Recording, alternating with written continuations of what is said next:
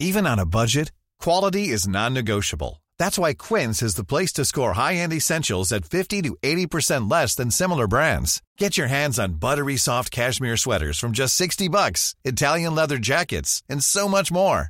And the best part about Quince, they exclusively partner with factories committed to safe, ethical, and responsible manufacturing. Elevate your style without the elevated price tag with Quince. Go to quince.com slash upgrade for free shipping and 365-day returns.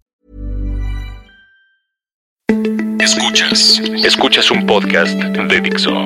Escuchas. Nutres. Nutrición y salud en Dixo.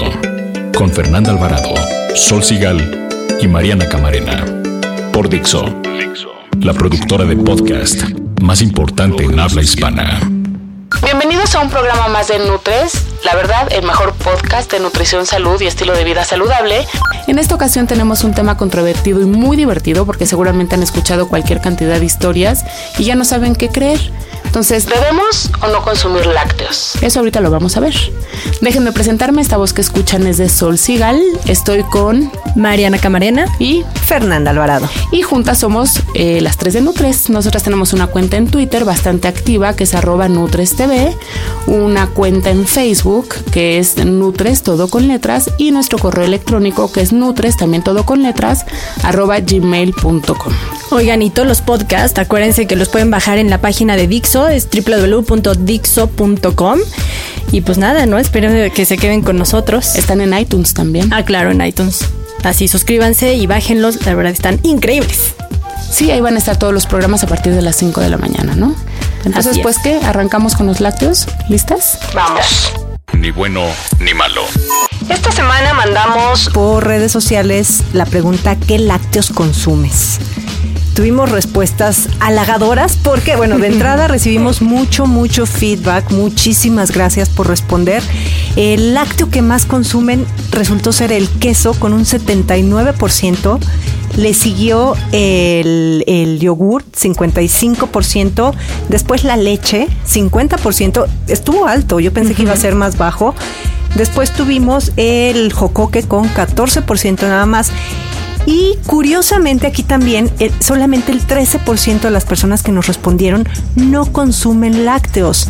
Esto es curioso porque, bueno, según yo, simplemente de conocidos, mucha gente es intolerante a la lactosa, no consume lácteos, pero bueno, la, por lo que no lo decían era porque tengo colitis y desde que me los quité mejoré muchísimo, desde que el queso de cabra y por ahí nos decían que que el intestino permeable y caseína no se llevan bien, este, me saca acné. Bueno, Hay gente que saca por sabor, no le gusta, ¿no? Una infinidad de, de respuestas muy interesantes, ¿no? Desde intolerancia y alergias, porque no es lo mismo intolerancia que alergias, pero bueno, de aquí nos da para discutir el tema, este, eh, De hecho- si son o no son Ajá. necesarios y qué son los lácteos, ¿no? También. Exacto. Yo a mí me quedaba, cuando vimos la- las respuestas, como decir, ¿qué quesos? ¿No? Estaría interesante que hubiéramos pre- preguntado qué quesos consumían, porque también ahí depende mucho. Cuando hablamos de si los lácteos o no son como buenos para la salud, siempre hay que aclarar el punto de que no es lo mismo estar comiendo un queso manchego todos los días, o gouda, o estos quesos con mucha grasa, que un queso panela, bajo en grasa. Incluso ya sacaron ahora en el mercado queso manchego, queso Oaxaca reducido en grasa. Que además cabe mencionar que en el sistema mexicano de alimentos equivalentes, los quesos no están en lácteos, están en, en En fuente de proteína. Bueno, entonces, pero a ver tú, Sol, ¿estás a favor o en contra de los lácteos? Obviamente siempre lo he dicho, depende de la población, no puedo tener una postura 100% definida, pero estoy básicamente en contra del consumo ah, excesivo de leche, yogurt y jocoque. Creo que la proteína del queso o la, la alternativa del queso es muy buena fuente de proteína y considerándolo así lo dejaría. Pero la leche me cuesta trabajo, la leche de vaca, ¿no? Las otras eh, cabe discutirlas. El yogur y el jocoque me causan conflictos, sobre todo en gente que tiene reflujo, gente que tiene gastritis, algún tipo de patologías. Yo diría que en niños sí, en adultos muy poco. ¿Y tú, Mariana? Híjole, es que yo, por ejemplo, hace, llevo como dos años sacando un reto ahí en nutrición activa y en uno propongo en el, en el de año nuevo quitarse tres días los lácteos, porque sí está muy de moda y ver los beneficios de quitarse los lácteos y dar alternativas a los lácteos como puede ser una leche de almendra, leche de coco, leche de arroz, estas famosas leches vegetales. Y, y más porque la verdad yo he, visto, no sé, como que la, la, razón principal es, uno, por el aporte de grasas saturadas que llegan a tener los lácteos. Sería bueno como reducirlos como para desinflamar. Eh, mucho del proceso en el que pasan los lácteos, ¿no? Toda esta pasteurización, homogenización, etcétera. Entonces también quitarlos. Pero mi punto es no, no, lácteos. Yo tengo un punto, por ejemplo, dices tú quesos, cubrirlo con queso para mí es pues más aporte de grasa saturada que igual y te va a provocar más mal que bien, ¿no? Yo no es que esté a favor ni, ni como abogado del diablo con la industria, pero yo creo que difícilmente los mexicanos cumplimos el requerimiento de calcio porque no tenemos una dieta adecuada. Si comiéramos charales, tortillas, este, boquerones, todos estos alimentos que tienen calcio, quizá no está, quizá yo tampoco tomaría leche, ¿no? Yo lo veo en población, o sea, si no, no es de hablar de mí, de mí, pues yo lo tomo eventualmente, pero cumplo una dieta correcta. La mayoría de los mexicanos no, entonces yo estaría más poniendo el ojo en ese requerimiento de calcio que es alto y como dice Sol, sí, para mí sí es sí en niños, sí, quizá también en deportistas y en mujeres embarazadas o lactando. Lo que yo sí creo que hay que tomar en cuenta y es que en México hay un tema cultural con los lácteos, ¿no? Y este y eso hay que considerarlo porque tú le quitas a la gente el queso y entonces le quitas el 50% de los productos que se comen en México. Tus tlacoyos favoritos van con queso. Entonces, mucha gente más bien es un tema cultural más que de salud. Y la vida sin lácteos es triste, no me dejarán mentir. No, la vida sin quesos. Exacto, sin, quesos. Es muy triste. Sí, tienen onda, pero eso lo vamos a ver un poquito también más adelante. Bien, comer. Oigan, el yogur griego, que ahora está tan de moda, es el alimento de la semana en nuestro programa de hoy porque es un yogur que tiene más aporte de proteínas que los yogurts estándares. Y la verdad es que eh, ha sido toda una revolución. Eh, ojo nada más, tendríamos que decir que hay muchos yogurts griegos que son ricos en azúcares y ricos en grasa. Así que lean la etiqueta cuando compren un yogurt. Recuerden buscar aquellos que aporten menos de 5 gramos de grasa y menos de 10 gramos de azúcares. Nutrición activa. Pues bueno, ¿cuál es la importancia de los lácteos? Eh, a los lácteos se les ha dado la cualidad, y es cierto, que son los que más aportan calcio.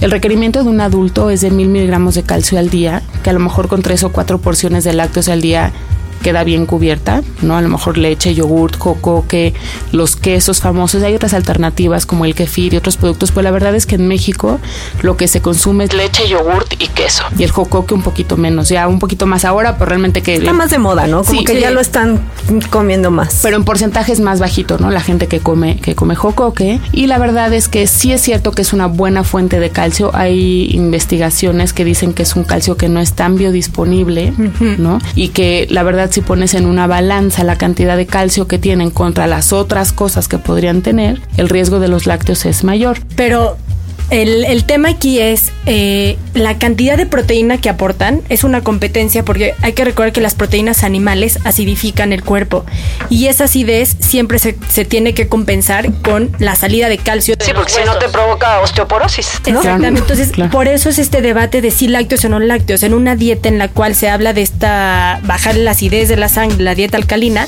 se prohíben lácteos por esa razón, para evitar que pierdas calcio por la misma competencia que genera el propio lácteo. Ahora sí que es como una. Mira, eso que estás diciendo, Mariana, es curioso porque estaba leyendo que cuando el hombre eh, pasó a ser sedentario y que fue cuando empezamos ahí a ordeñar vacas y demás, ¿sabías que disminuyó nuestra estatura? Sí. Antes éramos más altos y cuando comenzamos a tomar leche disminuyó nuestra estatura. Entonces hay como muchas teorías, hay una ahí peleándose investigadores, científicos, la industria cuando pues ya ahorita no sabes realmente a quién hacerle caso, bueno, Y a la fecha es todo el mundo de la nutrición se ha vuelto un conflicto, ¿no? Es que ya no sé qué comer, sin gluten, sin lácteos, y entonces qué como, ¿no?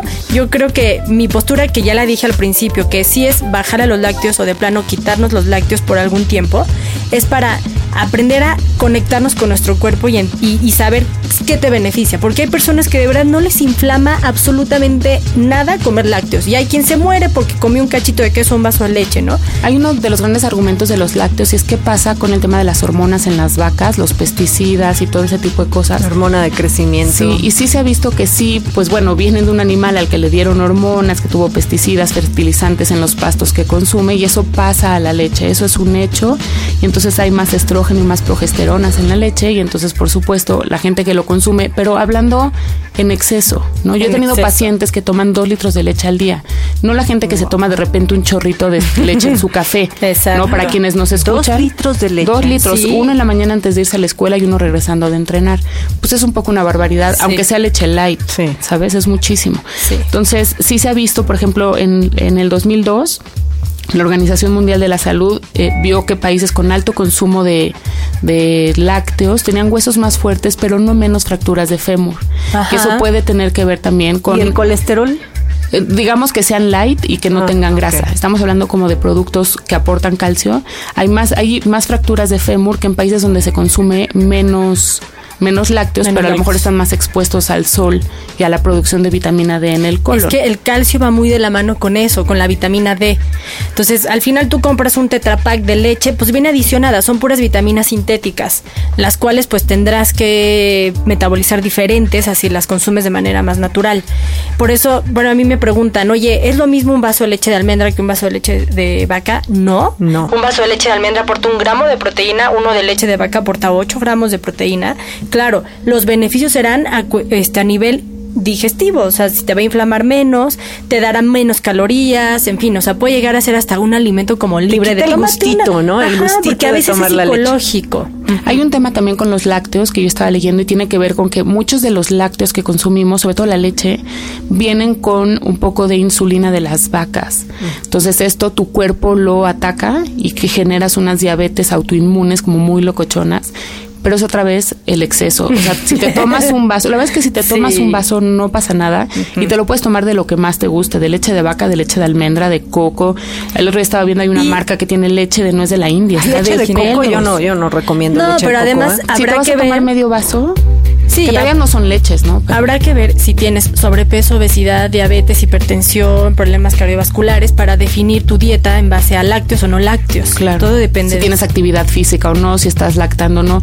Yo creo que si tú compras un litro de leche de coco y de repente te echas un vaso, no pasa no nada. Pasa nada. No, es que es todo con moderación hasta la moderación. Oye, y hablando de actividad física, eh, mucho de lo que se ha visto a veces es, por ejemplo, en la famosa recuperación, hay unos estudios que dicen que un vaso de leche actúa como un recover perfecto después de entrenar por los gramos de proteína, carbohidratos y grasa que te llega a aportar ese vaso de leche. leche con chocolate o con azúcar, aunque lean 30 gramos de azúcar, que lo comentábamos hace rato, está bien. Si entrenaste dos horas, está, dos horas sin vapor y sin nada, dos horas en serio. entonces está bien, ¿no? Claro. Ahora, otra cosa, a mí me comentan mucho, me dicen, no, sabes que yo no tomo lácteos y cubro mi requerimiento con almendras.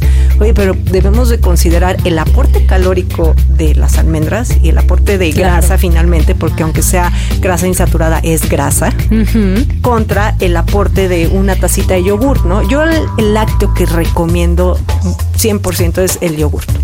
Y además tiene todo y tiene el beneficio de los probióticos y tiene, tiene otras cosas. Exacto. Sí, que la leche. Pero y el yogur natural, ¿eh? Porque no sin azúcar, no importa el sabor, pero sin azúcar. Se venden muy light y de repente es porque ahí tienen o edulcorantes o tienen reducidos en grasa o tienen o tienen. Entonces como que hay un mundo, ya llegas al pasillo de los lácteos y te pierdes. ¿no? Y aquí eso que aquí nada que ver con lo que hay en Estados Unidos, en Europa, te quieres suicidar de la cantidad, mejor te sales. A mí me dan ataques de pánico y me voy Pero a otro aquí hay más intolerancia a la lactosa, o sea, por ejemplo, en Europa no es tanta como aquí en México. No, sí, sí hay un montón. Sí hay, pero no como en México. O sea, bueno, de, por sí el 70% de la población en el mundo es intolerante a la lactosa, pero por regiones, África, América, somos, o sea, eh, toleramos menos la lactosa que en Europa, en esos pueblos donde las vacas son gordas y comen queso y demás, ellos tienen el gen más de, de, producir la enzima, ¿no? Y creo que también, perdón, puede tener que ver con que entre menos lactosa consumes porque se puso de moda y tu comadre te dijo que ya no tomes y no sé qué, dejas de producir lactasa, que es la hormona que la rompe,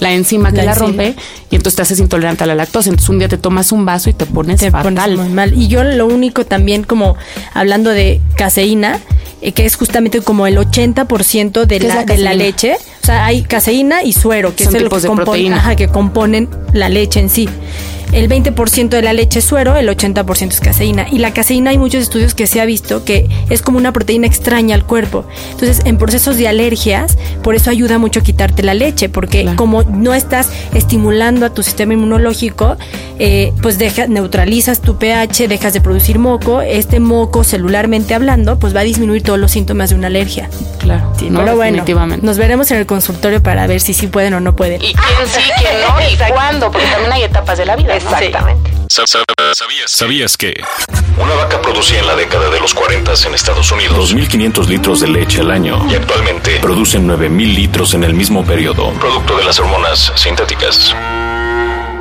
Esto es Nutres. Nutres. Fixo.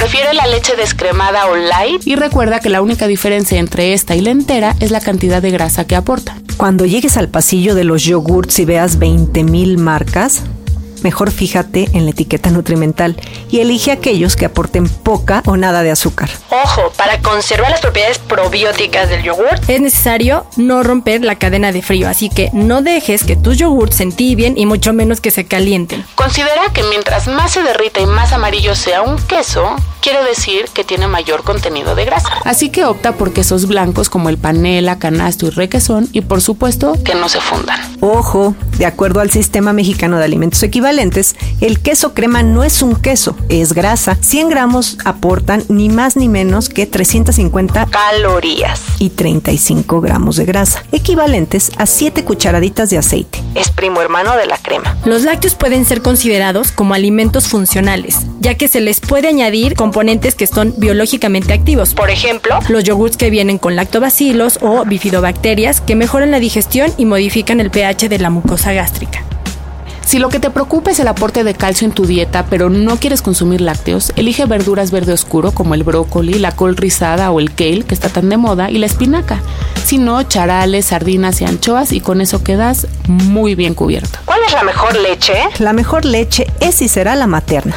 La Organización Mundial de la Salud recomienda la lactancia materna durante los primeros seis meses de vida. Ojo, solo leche materna, ningún otro alimento o bebida, ni siquiera agua. Para algunos niños, la leche leche de soya es una alternativa totalmente aceptable en lugar de la leche de vaca. Sin embargo, con la soya hay que tener algunas consideraciones. Por ejemplo, como viene de una planta, no va a aportar vitamina B12, la cual la encontramos exclusivamente en productos de origen animal. El tofu, que es proveniente de la soya y la leche de almendras sin endulzar, por supuesto, son también excelentes opciones para cocinar y aumentar el aporte de calcio a la dieta, porque además dan textura y sabor a los alimentos. Llegamos al final de un programa más, mis queridas Fer y Sol. Y todos los que nos escucharon, acuérdense que este espacio lo hacemos todos. Por favor, entren, participen en redes sociales. Se las recordamos, nosotros somos en Twitter, arroba NutresTV, en Facebook NutresTV con letra. Y yo me despido. En Twitter me encuentran como Nutrición Activa y soy Mariana Camarena. Recuerden también mandarnos sus dudas y contestar la encuesta de la semana en el link que les mandamos. Ahí está en las redes sociales porque ahí es donde más nos sirve. Yo soy Sol Sigal, arroba Sol Sigal en Twitter. La próxima semana platicaremos sobre resaca, o mejor conocida entre los cuates como cruda de alcohol.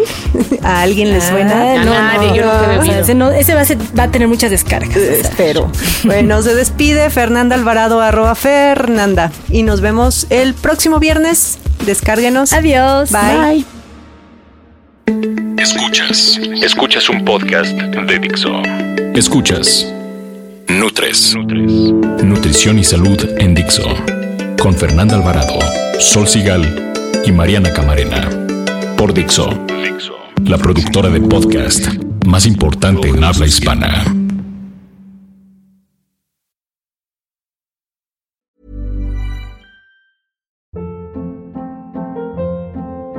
Hold up. What was that? Boring. No flavor. That was as bad as those leftovers you ate all week. Kiki Palmer here, and it's time to say hello to something fresh and guilt-free. Hello Fresh. Jazz up dinner with pecan-crusted chicken or garlic butter shrimp scampi. Now that's music to my mouth. Hello Fresh. Let's get this dinner party started. Discover all the delicious possibilities at hellofresh.com.